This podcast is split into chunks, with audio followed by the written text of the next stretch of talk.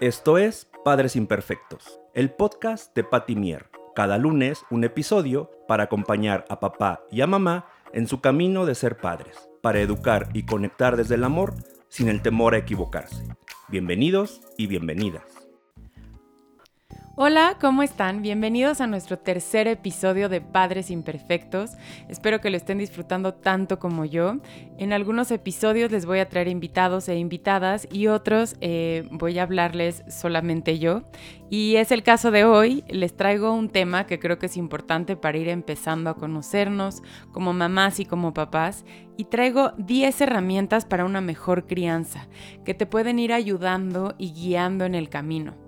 Eh, creo que muchísimas veces cuando vamos a ser papás, cuando vamos a ser mamás, eh, nos ponemos eh, a pensar qué, cuarto quiero tener, qué color va a tener el cuarto de mi hijo, qué ropita le voy a poner, en qué hospital van a ser, con qué doctor y qué pediatra y vemos a detalle. Por supuesto que es importante, pero creo que pocas veces nos damos este tiempo de planear qué tipo de mamá, qué tipo de mamá quiero ser, platicar con tu pareja, qué tipo de mamá o papá quiere ser, qué estilo de crianza tiene y cuáles son las cosas importantes para ti.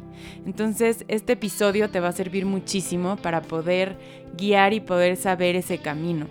Que hagas una lista, que ahorita te voy a ir diciendo los puntos que vamos a tratar en la lista, para que puedas ir viendo punto por punto. Lo ideal es que lo puedan hacer en pareja para ver cuáles son sus cosas importantes. El primer punto es que veas cuáles son tus cosas no negociables. ¿Qué cosas para ti sí definitivamente no quieres repetir, no quieres hacer, algo que viste que no quieres y saber cómo hacerlo, porque muchas veces podemos decir no quiero eso, pero ¿cómo le voy a hacer para no obtener eso? Y aquí sería importante que platicaras con tu pareja cuáles son sus cosas no negociables y al entender el punto de la otra persona podemos saber juntos mejor el camino.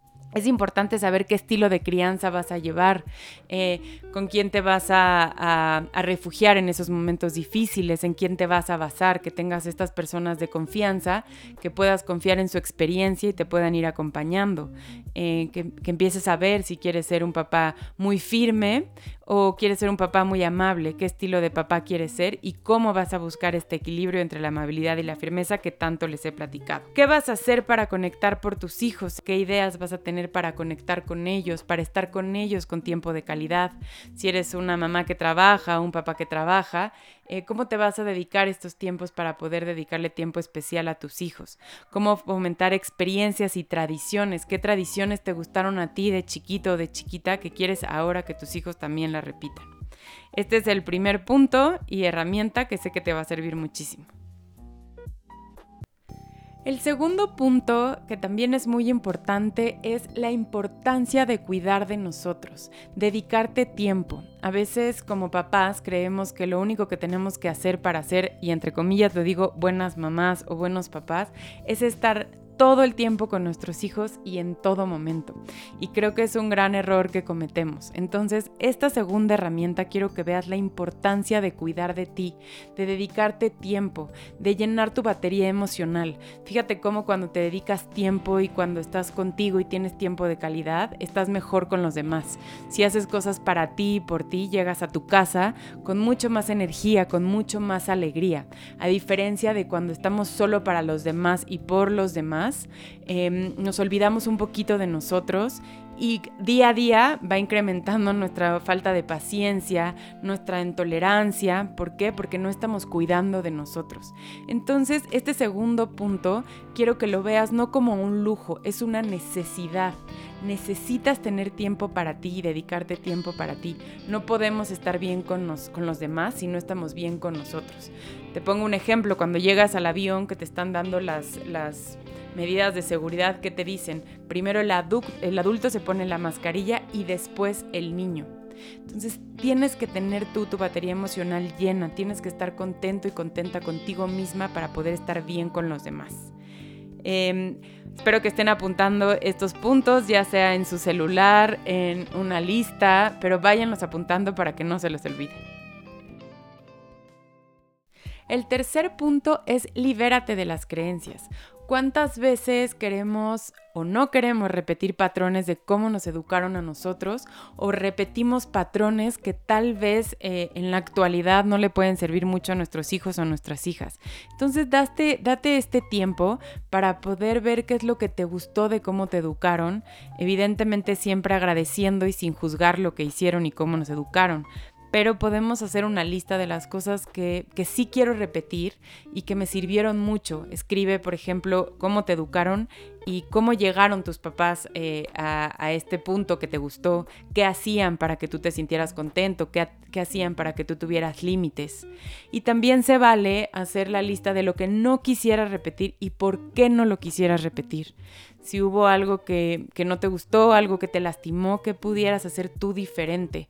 Porque muchas veces es fácil juzgar de que lo hicieron mal pero hay que ver cómo hacerlo bien y cómo no repetir esos patrones. Em, es muy fácil aprender nuevas herramientas, creo que es un poquito más difícil desaprender esas herramientas que no nos llevan a nada. Entonces, te invito a que dos o tres minutos hagas este ejercicio de lo que sí quieres y no quieres. Al hacer este ejercicio, como te he dicho en, las tres herramientas, es importante que con tu pareja o los cuidadores primarios que estén a cargo de tus hijos, también toques estos puntos, em, cómo los educaron, qué quieren repetir, qué no quieren repetir y cómo lograr este camino. Juntos es mucho más fácil y planeando. Em, este es el tercer punto que espero que te sirva y te invito a que lo hagas para llevar una mejor crianza. El cuarto punto es importante decidir qué estilo de papá o mamá quieres ser. Siempre les platico que hay dos estilos de crianza, amabilidad y firmeza. La amabilidad es cuando educamos a nuestros hijos y les decimos a todo que sí, los sobreprotegemos de todo, evitamos que tengan cualquier complicación, em, queremos que nada se les dificulte. Esto probablemente a veces pasa cuando nos educaron con completa firmeza, entonces nosotros queremos que nuestros hijos no pasen por eso. Eh, como siempre les digo, cualquiera de los dos extremos son malos. El otro estilo de crianza es la firmeza, cuando educas con muchísimos límites, cuando educas eh, porque lo digo yo, porque soy tu papá y las cosas se hacen como yo quiero, cuando no escuchamos a nuestros hijos y nosotros ponemos las reglas porque para mí así tienen que ser las reglas, este es el estilo de firmeza. Aquí tenemos los dos estilos, amabilidad y firmeza. Es importante trabajar em, y conocer qué estilo de papá eres. Eh, les pongo mi ejemplo, yo soy muy firme, siempre trato a mis hijas con mucha firmeza, mucha rutina, no me gusta salirme como de, de las reglas me cuesta trabajo. Entonces yo tengo que trabajar mi amabilidad, el disfrutar mejores momentos con ellas, estar con ellas, el que un día si me salgo de la rutina no pasa absolutamente nada. Entonces el conocer el estilo de papá que eres te va a ayudar a buscar este equilibrio. Si tú te vas conociendo y sabes que eres un papá muy amable, que a todo le dices que sí, te cuesta poner límites, tú debes de trabajar tu firmeza. Este es el equilibrio del que siempre les hablo. Y por eso ponernos de acuerdo siempre con tu pareja. Decir, oye, yo me doy cuenta que a mí me cuesta trabajo poner límites. Tú pones demasiados límites. Vamos a buscar este equilibrio para que nuestros hijos no nos vean como, ok, es el logro del cuento y mamá es la que siempre da los premios. Entonces, aunque tenemos un estilo y no lo vamos a cambiar, es importante estar buscando siempre este equilibrio. En este punto es muy importante ver eh, que no se vale que cada papá tome un rol en la familia.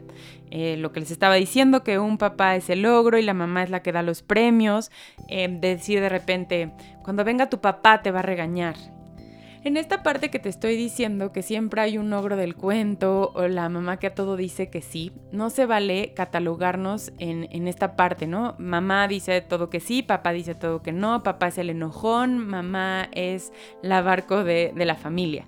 Entonces, eh, aunque tengamos un estilo, es bien importante siempre tener los dos este equilibrio y no, no ocupar los dos un papel diferente en la familia. También es importante respetar el límite que mamá o papá pongan. Si papá puso un límite en el que yo no estoy de acuerdo, frente a los hijos, eh, ok, apoyar ese límite y en otro momento decirle, me parece que el límite que pusiste no me gustó, no estoy de acuerdo y arreglarlo, pero que nuestros hijos no vean que no estamos de acuerdo y como quitarle validez a lo que mamá o papá dijo Este, es bien importante respetarlo siempre. La cuarta herramienta es anticipar. Muchas veces como mamás y papás nos enfocamos en qué hacer en el momento del berrinche, qué hacer cuando no quiere compartir y estamos viendo cómo actuar en esos momentos. Esos momentos malos van a llegar naturalmente, pero si anticipamos nos puede ayudar mucho. Es como planear, planear qué es lo que va a pasar. Esto nos puede ayudar muchísimo más en estos momentos difíciles. Te voy a poner un ejemplo o varios ejemplos de cómo podemos anticipar. Mm, me doy cuenta, le puedes decir a tu hijo, me doy cuenta que cuando vamos al parque siempre lloras cuando te digo que ya nos vamos a ir. Esta vez te voy a recordar 10 minutos antes de irnos y voy a poner una alarma. Para que tengas 10 minutos para jugar, cuando toque la alarma nos vamos a ir a la casa. Yo creo que esto te va a ayudar a no llorar, porque no me gusta que salgas siempre llorando del parque. Ahí anticipaste con tu hijo y le contaste qué es lo que pasaba, le describiste tal cual la situación. Eh, otro ejemplo que puede ser para anticipar es, fíjate que hoy vamos a ir a casa de tus primos. Me doy cuenta que te cuesta muchísimo trabajo compartir tus juguetes. ¿Por qué no llevas tres juguetes que sí quieras compartir para que ellos también te puedan compartir? Ahí en vez de actuar en el momento y no saber y decirle tienes que compartir, anticipar te ayuda a platicar antes con tu hijo qué es lo que va a pasar, qué es lo que tú has observado de las situaciones y cómo lo van a resolver. Se vale que de repente diga, no mamá, es que no quiero llevar ese juguete, ok, este no lo quieres compartir, no lo vamos a llevar. Lleva estos tres que sí quieres compartir para que tus primos también te compartan tus juguetes. Ahí estás anticipando. Otro ejemplo que puedes utilizar para anticipar es cuando te das cuenta que tu hijo se enoja fácilmente o está en pleno berrinche y tú no sabes cómo acompañarlo o qué hacer. Me doy cuenta que cuando estás tirado en el piso y te pones a llorar, eh, no te gusta que nadie se acerque a ti, no te gusta que nadie esté contigo. ¿Qué te gustaría que mamá o papá hiciera para acompañarte en ese momento? ¿Quieres que te abrace? ¿Quieres que te deje solo? Eh, ¿Quieres que te toque el hombro? Em, te gustaría que te diera algo para que logres la calma. Entonces ahí estamos anticipando y planeando. ¿Qué es lo que pasa? Que tu hijo ya va a saber qué va, va, a pasar cuando esté en el berrinche, cuando esté en el mal momento. Entonces no se lo decimos en ese momento, estamos anticipando. La próxima vez que pase este berrinche, tenemos estas opciones para hacer. ¿Cuál decides tú para que mamá o papá te acompañen? La quinta herramienta son las rutinas. Mucho se habla en estos tiempos de hacer rutinas con nuestros hijos, pero a veces no sabemos o no seguimos nosotros como papás las rutinas. Te voy a explicar por qué es importante tener rutinas con nuestros hijos y con nuestras hijas. A los niños les da seguridad tener rutinas, saber qué seguir, saber qué viene. Entonces es muy importante que tengas estas rutinas porque a ellos les da confianza. No los vamos sorprendiendo en el día a día y que cada día diferente y no saben qué esperarse del día siguiente. Establecer las rutinas a tu hijo le va a dar como el caminito, como saber por dónde ir. Por eso es tan importante las rutinas. ¿Qué es lo más importante de las rutinas? Que las hagas con tus hijos, que no impongas tú las rutinas y tú digas, se va a hacer esto, esto y esto. ¿Por qué? Porque a los niños cuando les impones las cosas les cuesta mucho más trabajo seguirlos. Involúcralos a la hora de hacer la rutina. Eh, te voy a poner un ejemplo. Eh, las mañanas son súper complicadas y entonces se hace un desastre, acabo gritando, mi hijo no se quiere vestir. Si haces una rutina con tu hijo, y aquí se junta con el punto número 4, anticipas. Entonces, ok, le vas a decir a tu hijo, me doy cuenta que nuestras mañanas están siendo un poco complicadas, vamos a hacer la rutina de qué es lo que vamos a hacer en las mañanas. Entonces, a ver, hay cosas que se tienen que hacer, por ejemplo, despertarte, em, desayunar, vestirte, lavarte los dientes. Si hacemos esta rutina con nuestros hijos, le haces como un cartelón y que tu hijo vaya siguiendo la rutina, pero la vas haciendo con él. A lo mejor para él es mucho más importante primero desayunar que peinarse. Entonces en vez te puedes evitar esa batalla y ok, entonces primero desayunas y luego te peinas. Ahí estás haciendo una negociación pero la rutina se va a seguir tal cual y ya no tendrás tú que recordarle todos los días qué es lo que tiene que hacer. Si de repente no quiere hacer algo, le dices, oye, acuérdate de la rutina, qué es lo que sigue. Esto aplica para niños chiquitititos. Le puedes poner fotos para niños más grandes, lo pueden escribir, este, lo pueden dibujar, pero que la, que la rutina sea la que manda, no que tú estés dando todo el tiempo instrucciones. Es muy importante cuando hacemos las rutinas involucrar a todos los miembros de la familia a la hora de hacer la rutina. ¿Por qué? Porque si todos nos sentimos que, nos están involucrando, es más, mucho más fácil cooperar. Eh, se involucra aquí mamá, papá y todos los hermanitos para que pueda hacer una rutina que sea eh, adaptada a todos, no solo a un integrante de la familia.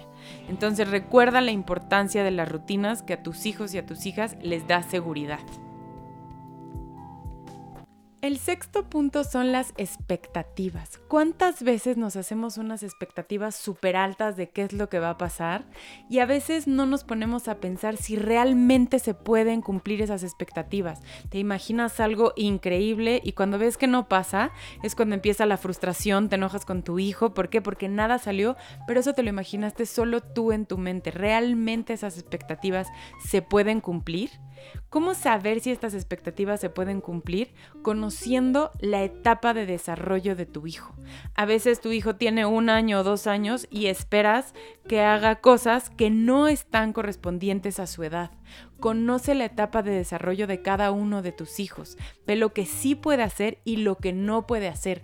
Esto te ayuda un poco para saber si a lo mejor está lo, está sobreprotegiendo un poco y yo creo que ya está en edad de abrocharse solo eh, los zapatos, ya está en edad de poder poner la mesa, te estoy poniendo algunos ejemplos. Y si no, si sabes que ya lo puede cumplir y no lo está haciendo, puedes trabajar en estas cosas sin que se vuelva algo que sea tormentoso, pero puedes ir viendo como, ok, yo creo que ya está apto para que pueda hacer esto. Y esto solo lo vamos a lograr si conocemos la etapa de desarrollo de tu hijo. Involúcrate un poquito más en lo que sí puede hacer y lo que no puede hacer a nivel motricidad, a nivel lenguaje, entonces, esto nos va a ayudar a no crear expectativas demasiado grandes de cosas que a nivel desarrollo tu hijo no está listo para hacerlo. Entonces, observa tus expectativas contra la verdadera realidad de que sí pueden pasar o no pueden pasar. A veces nos imaginamos que vamos a ir a comer con una amiga y sus hijos y nos imaginamos el plan perfecto que tú vas a estar platicando con tu amiga y los hijos van a estar jugando y va a ser la tarde perfecta. Esa es tu expectativa. Y a veces no pasa así. Lo último que haces es poder platicar con tu amiga. ¿Por qué? Porque estuviste eh, resolviendo cosas de los niños, tu hijo tuvo un mal día. Entonces, ir viendo qué realmente sí puede pasar. Tu hijo realmente está en esa edad para que tú te puedas tomar un café con tu amiga y tu hijo puede estar jugando solo. Tal vez no, tal vez no está en esa etapa de desarrollo, no pongas las expectativas tan altas. Tal vez a veces les pedimos a los niños cosas de niños más grandes que todavía no están listos para hacerlo. Entonces, este tipo de, de conocimiento te va a ayudar a no poner tan altas estas expectativas y no llevarte desilusiones, frustraciones o a veces cosas que nos llevan a perder la paciencia, pero son cosas que todavía no están tus hijos listos para que pasen. 7. Esta herramienta es observar. Como papás nos cuesta muchísimo trabajo observar y hacernos a un lado. Sentimos que si perdemos el control o perdemos todo es un trabajo personal como poder decir, ok, esta situación no la voy a controlar, la voy a observar. ¿Por qué quiero que observes? Porque a veces observando los comportamientos de nuestros hijos nos ayudan a resolver de fondo el problema, no solo atacando la conducta. Entonces te invito, por ejemplo, que esta semana hagas este ejercicio de observar qué es lo que está pasando en tu casa. En vez de decir, regañar, decir qué se tiene que hacer y qué no se tiene que hacer, observa y date cuenta Ok, me doy cuenta que en la noche se pone mucho más irritado. ¿Por qué será? Yo creo que lo estoy durmiendo más tarde, lo puedo dormir más temprano. Observo que le cuesta trabajo compartir. No le des ningún sermón, trabaja en qué puedes hacer para que pueda compartir más. Me doy cuenta que la hora de la comida en mi casa es un problema. Observo qué estoy haciendo para que en mi casa la hora de la comida sea un problema. En el pleito de hermanos es cuando más trabajo nos cuesta observar. Observa qué es lo que está pasando, observa qué es eh, lo que está ocasionando estos problemas entre tus hijos. Hacerte a un lado y de repente ponerte como espectador te va a ayudar muchísimo a resolver los problemas de fondo, no inmediatamente y en el segundo. Sé que a veces pudieras decir, sobre todo en el pleito de hermanos, ¿cómo los voy a ver pelearse? Date cuenta un día que si los observas y no te enganchas en la situación, vas a ver cómo se pueden solucionar estos problemas. Entonces te invito a que hagas esta séptima herramienta y observes, observes qué es lo que está pasando en tu casa. Observa cómo te estás sintiendo tú, cómo te sientes, cómo te sienten tus hijos, cómo se siente tu pareja, pero solo observando, no siempre atacando. Vamos con la herramienta número 8, la comunicación. Hoy en día se escucha muchísimo de comunicarnos con nuestros hijos, eh, queremos escucharlos, pero ¿cómo hacemos para escuchar a nuestros hijos y fomentar que realmente se dé esta comunicación tan importante y que es muy importante a largo plazo también? Cuando queremos que nuestros hijos nos cuenten cosas, ¿cómo le hacemos? ¿Realmente los estamos escuchando? Y ahí se une un poco con esta parte, observa si realmente estás escuchando a tus hijos. Te voy a dar algunas cosas importantes para que sepan que tus hijos que los están escuchando. Escúchalo con todos los sentidos. Cuando te esté platicando algo, deja el celular, ponte a su altura, míralo a los ojos, que realmente tu hijo sienta que lo que te está contando es importante. ¿Cómo logramos esto también? Repítele lo que te está diciendo. Este es un punto muy importante. Cuando tu hijo te esté platicando algo, repítele tal cual lo que te está diciendo. Te voy a poner un ejemplo. Mamá, hoy estuve en la escuela y dibujé padrísimo. Qué padre, hoy estuviste en la escuela y te encantó lo que dibujaste. Está repitiendo lo que te está diciendo. Eh, no le digas, ¿y, ¿y qué dibujaste? ¿Por qué dibujaste? ¿De color rojo? ¿Y no te saliste de la rayita? Que es lo que a veces hacemos. No, no quieras dar sermón en todo momento, escúchalo y repite lo que te está diciendo. Eh, haz este ejercicio muchas veces cuando una persona te esté contando algo, repite tal cual lo que te está diciendo. Creo que es la manera en la que más nos sentimos escuchados, porque no estamos juzgando, no estamos dando nuestro punto de vista, realmente estamos escuchando a la otra persona. Eh, otra cosa que podemos hacer para que tu hijo se sienta escuchado, pregúntale, pregúntale, ¿y cómo te sentiste con tu dibujo? ¿Te gustó cómo dibujaste? Siempre las preguntas abren el canal de comunicación y volvemos a evitar lo mismo, juzgar, sermonear o dar nuestro punto de vista. Este tip también te lo doy para cuando nos hacen esas preguntas incómodas que no sabemos cómo contestar y qué contestar que nos sorprenden. Pregúntale, ¿Dónde escuchaste esto? ¿Cómo lo escuchaste? ¿Quién te lo dijo? En vez de sermonear, juzgar o decir, ¿cómo? Eso no se hace. Entonces, si no estás listo para dar una respuesta, pregunta, que tu hijo sea el que te dé la información y cuando tú estés listo y lo creas oportuno, abres otra vez el canal de comunicación y ya le dices, oye, lo que me contaste el otro día creo que lo podemos hacer de esta manera o le das tu punto de vista o le das información, pero sin juzgar lo que te está contando. La novena herramienta que hoy te quiero dar es evita el no. Como papás tenemos el automático no. A todos les queremos decir no, no hagas, no sonrías, no te enojes, no te rías en fuerte, no estés triste. Entonces todo el tiempo estamos diciendo un no. Observa esta parte de cambiar tu vocabulario. Eh, por ejemplo, podemos hacer afirmaciones positivas. Te voy a poner ejemplos. No mastiques con la boca abierta. Mastica con la boca cerrada. No corras. Camina. No grites. Hablamos en voz baja aquí. Checa cómo estos cambios pueden hacer completa diferencia. Hay que entender que nuestro cerebro entiende mucho mejor las afirmaciones positivas que las negativas. Entonces cuando te vayas a comunicar con tus hijos, haz este pequeño cambio y en vez de decirle no, dile en positivo qué es lo que sí puede hacer. Otro cambio que también podemos hacer es cuando ya le tengas que decir un no, dile un sí a cambio. Te voy a poner un ejemplo. No brincamos en el sillón, sí brincamos en el jardín. No corremos adentro de la casa, sí corremos en el jardín. Entonces le estás diciendo no hacer contra qué hacer. No pintamos en las paredes, sí pintamos en las hojas. Mira, te doy aquí unas hojas y unas plumas. Aquí sí puedes pintar. Entonces cuando sí le tengas que decir un no, cámbiaselo también por un sí que pueda hacer. Y aquí al final eh, siempre se toca este tema de los no negociables. Cuando tenemos claro cuáles son nuestros no negociables, también es importante sentirnos cómodos, pero son mucho más efectivos porque no estamos diciendo todo el tiempo que no. Cuando decimos un no, nuestros hijos lo toman de mejor manera y conocen los no negociables, como el cinturón de seguridad, como no cruzar la calle corriendo. Ahí en automático sí tienes que utilizar un no, pero son mucho más efectivos porque no los usamos siempre. Entonces observa esta parte de evitar para todo decir que no. ¿Qué es lo que pasa también cuando a todo le decimos que no? Nuestros hijos nos dejan de escuchar. En automático como que dejan de escuchar porque saben que a todo les vamos a decir que no. Entonces esta semana trabaja muchísimo en el evitar decir que no y trabaja en afirmaciones positivas y cambia un no por un sí. Y la herramienta número 10, para mí una de las más importantes en el tema de la crianza y siempre se las estoy recomendando y por eso la quiero poner hoy en estas 10 herramientas, es el tiempo especial. El dedicarle tiempo especial a tus hijos y a tus hijas llena su batería emocional y les ayuda con muchas otras cosas. Cuando tú te sientes importante, cooperas muchísimo más, te sientes amado, te sientes respetado, te sientes importante.